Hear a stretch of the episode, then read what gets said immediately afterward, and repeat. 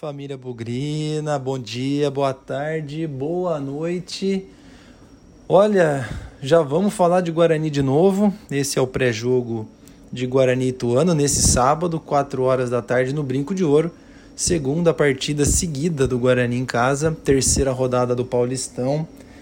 Passando bons dias, né? Depois da vitória aí por 2 a 0 Vitória tranquila, incontestável tem gente achando até que é arrogante falar que o Guarani ganhou bem e ganhou fácil do Santos, mas é uma verdade. O Guarani jogou com muita aplicação, jogou muito bem. Até o meu pai, que é um grande corneta, um torcedor que cobra bastante, eu falei com ele depois do jogo com o Santos, ele estava muito feliz com a vitória. Disse que o Guarani jogou de forma inteligente, jogou bem, até o, como ele gosta de chamar, o Louro José, que no caso é o Bruno José. Até ele jogou bem. Meu pai é um corneta, é, especialista na arte de cornetar jogadores e gostou. Então acho que dá para dizer que o Guarani mereceu, o Guarani jogou bem. E agora a dúvida que fica é para esse sábado contra o Ituano, qual é o Guarani que nós vamos ver em campo? A gente viu aquele Guarani contra o Santo André jogando muito mal, jogando é, sem aquela energia que a gente gostaria, com um certo desentrosamento, é verdade. E a gente viu dias depois um Guarani jogando muita bola contra o Santos. A gente sabe que os jogos contra times grandes acontecem em outras condições. Normalmente os times grandes dão mais espaço, buscam mais o jogo e deixam mais chance para o Guarani atacar. Não foi por isso apenas que o Guarani ganhou e jogou bem contra o Santos. Né? Tem o mérito do Guarani nisso também. Ao passo que contra o Santo André o jogo foi mais travado, foi mais difícil, um gramado diferente. E eu não sei nem o que esperar desse Ituano, se ele vem aberto, se ele vem fechado. Acho que ele tende a vir mais fechado do que aberto, mas é, isso vai ser fundamental para a gente entender qual é o Guarani que vem a campo. A gente gostaria muito que fosse o Guarani que ganhou do Santos, né? O Guarani que jogou bem, que sobrou, que foi efetivo, participação dos atacantes muito grande. É isso que a gente que a gente quer ver.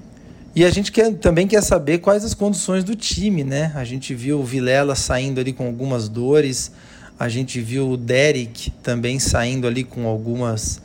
sentindo antes do final do primeiro tempo, o Derek já saiu. Talvez esses dois possam ser baixas aí para o jogo contra o Ituano. A gente não tem muita notícia, a gente não tem muita informação. É, a gente se baseia naquilo que a gente vê. E o que a gente viu foram dois jogadores saindo, reclamando aí de condições físicas, né? É, então não dá nem para projetar muito a escalação, muito provavelmente a defesa se mantenha, né? Kozlinski, o Diogo Matheus, o Lucão, o Luciano Castan e o Jamerson.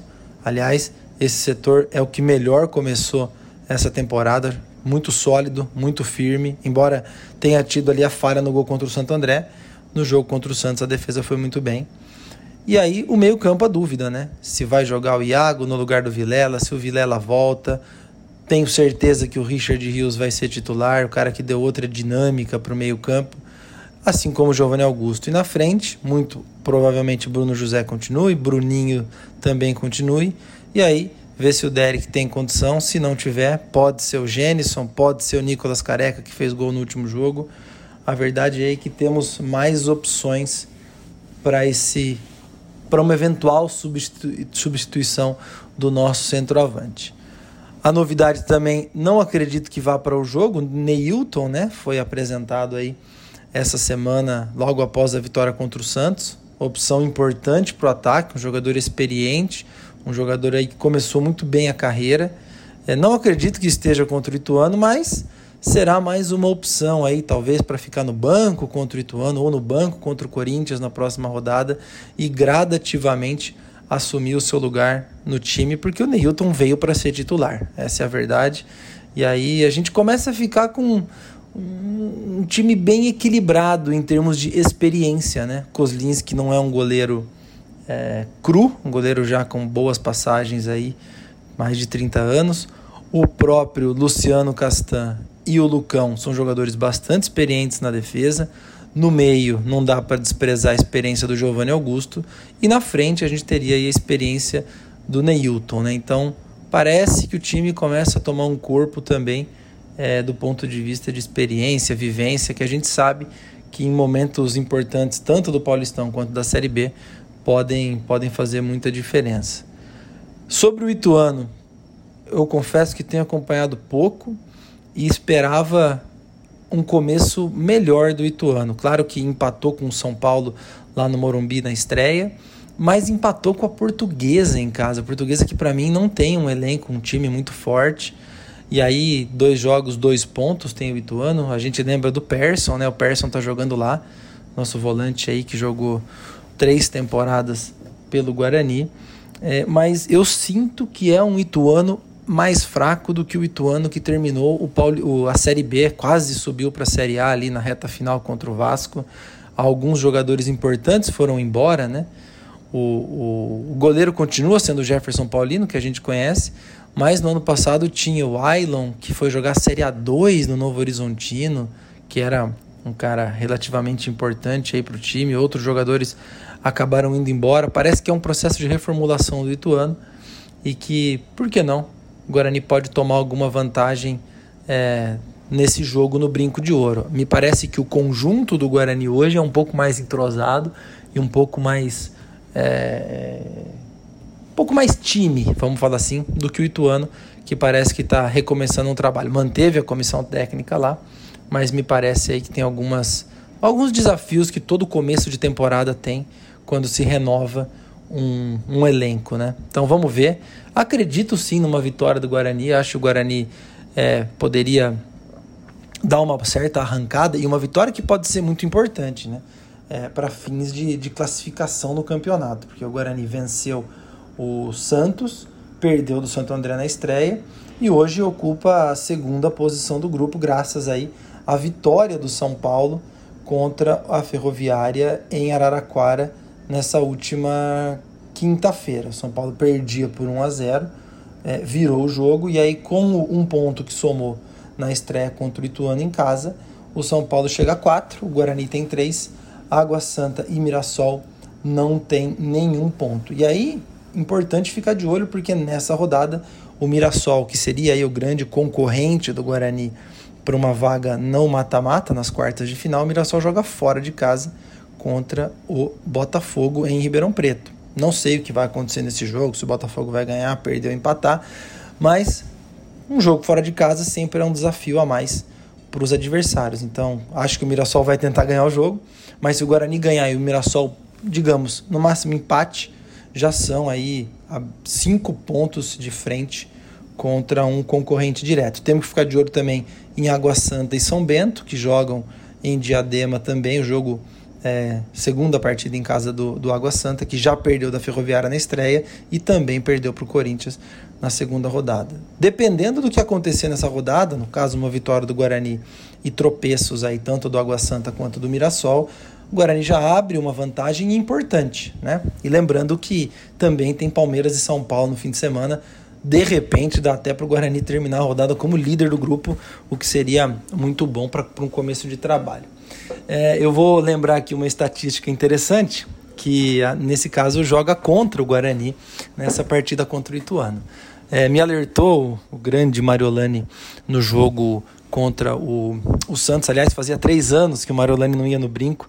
Eu assisti ao jogo do lado dele. Foi, uma, foi muito bom rever o amigo, conversar, falar sobre o Guarani. O jogo a gente nem presta atenção direito, mas fala muito sobre, sobre Guarani. E ele me alertou, né? Até brinquei no Twitter que desde que o Guarani voltou para a Série A1 em 2019, o Guarani, quando perdeu a primeira rodada, ganhou a segunda. Ou quando ganhou a primeira rodada, perdeu a segunda.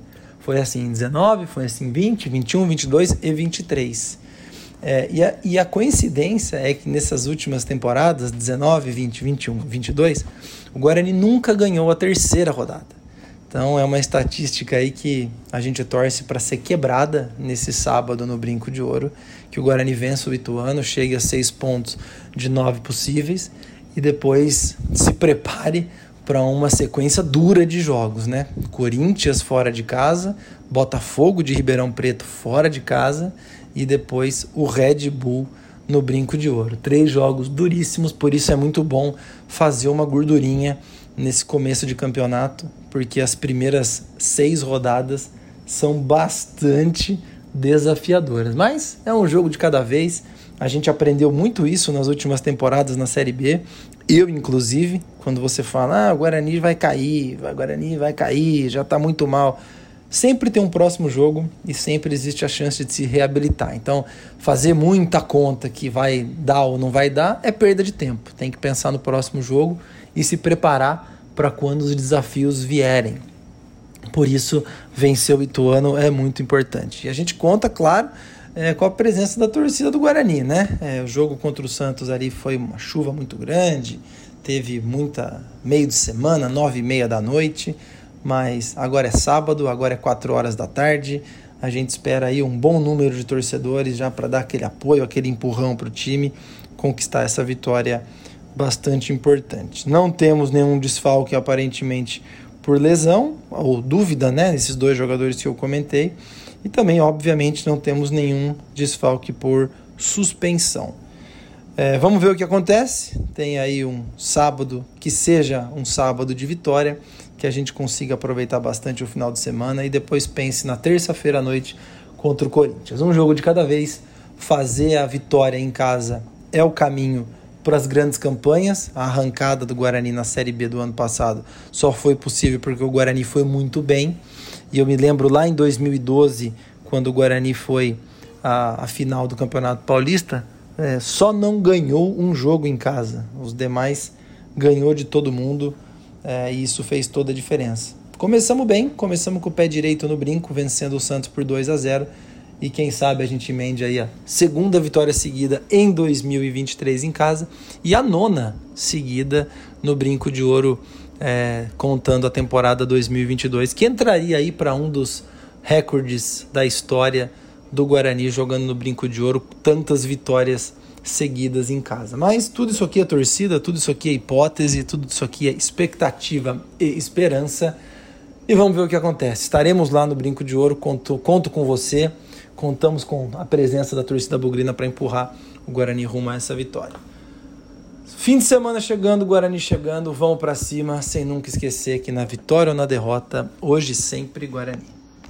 Avante, avante, meu bugre, que nós vibramos por ti, na vitória ou na derrota, hoje sempre Guarani!